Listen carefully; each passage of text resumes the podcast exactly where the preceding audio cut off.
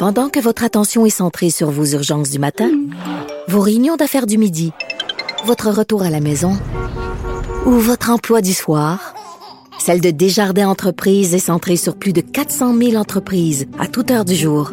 Grâce à notre connaissance des secteurs d'activité et à notre accompagnement spécialisé, nous aidons les entrepreneurs à relever chaque défi pour qu'ils puissent rester centrés sur ce qui compte, le développement de leur entreprise.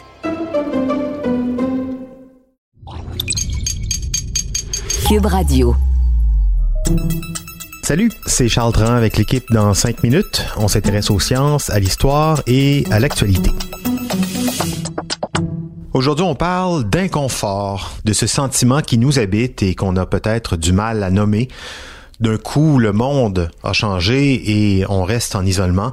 L'isolement lié à la pandémie qui nous mène dans une autre zone, une zone vraiment pas très confortable, une zone qui s'apparente au deuil.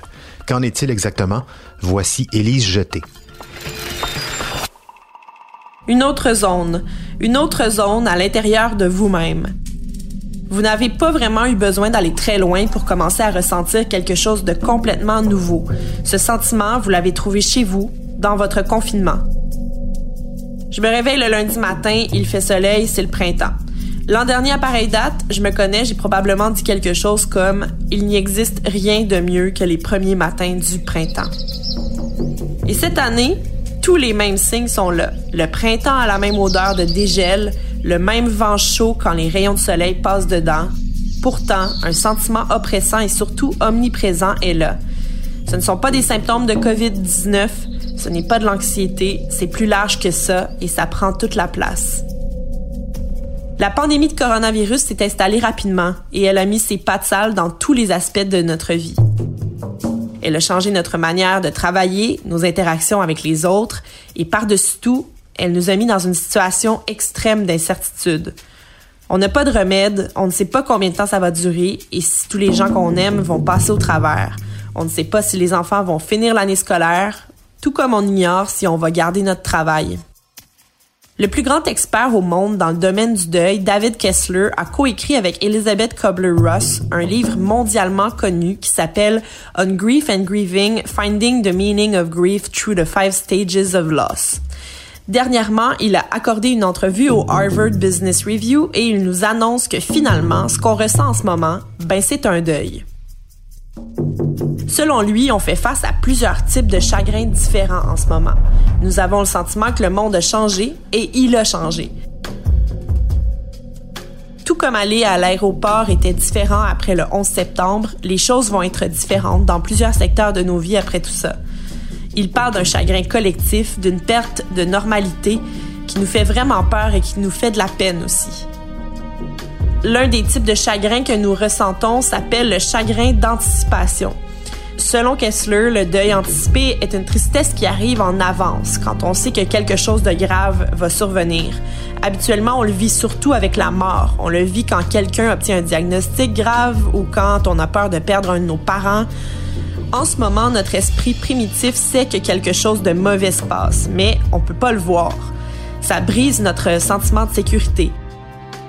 La peur du mal invisible, on a pu la vivre dans le passé, seul ou en petit groupe, par exemple, quand un membre de la famille tombe malade, mais le vivre de façon collective à l'échelle du globe, ça nous est jamais arrivé. Donc, qu'est-ce qu'on fait avec ça? C'est quoi le remède à une peine collective? Peut-être que vous connaissez les étapes du deuil. Eh bien, Kessler dit que oui, on va les vivre, mais on va pas les vivre dans l'ordre et ça se pourrait que toutes les étapes partent et reviennent et qu'on les vive en vagues. Le déni peut vous faire dire ah le virus euh, ben il va pas atteindre ma famille. Il y a la colère qui peut vous faire péter un plomb un vendredi soir parce que vous pouvez pas faire vos activités normalement. Il y a la conciliation qui peut vous faire dire bon, je vais passer tout le mois d'avril chez moi, puis après tout va être correct. OK? Le dimanche matin, vous pouvez vous lever avec la tristesse et hurler mais est-ce que ça va finir un jour? Jamais. Et l'acceptation, une phase importante du deuil, peut surtout vous placer en mode solution. Bon, on va pas y échapper. Comment je fais pour que ça se passe au mieux? Je vais aller faire du bénévolat, appeler ma grand-mère et suivre un cours de dessin en ligne pour tirer profit de la situation. Le spécialiste dit que tous les sentiments sont valides et qu'il faut les vivre. Ce n'est pas en se disant ah je suis triste, je ne devrais pas être triste, allez arrête d'être triste que les choses vont passer plus vite. Habitons chaque sentiment. Si on a des tâches à accomplir et qu'on ne peut pas se laisser envahir, on y va par période. Je vais aller prendre un cinq minutes pour vivre ma tristesse. On se revoit après. Ce que l'on vit en ce moment est temporaire. Se le rappeler peut aider aussi.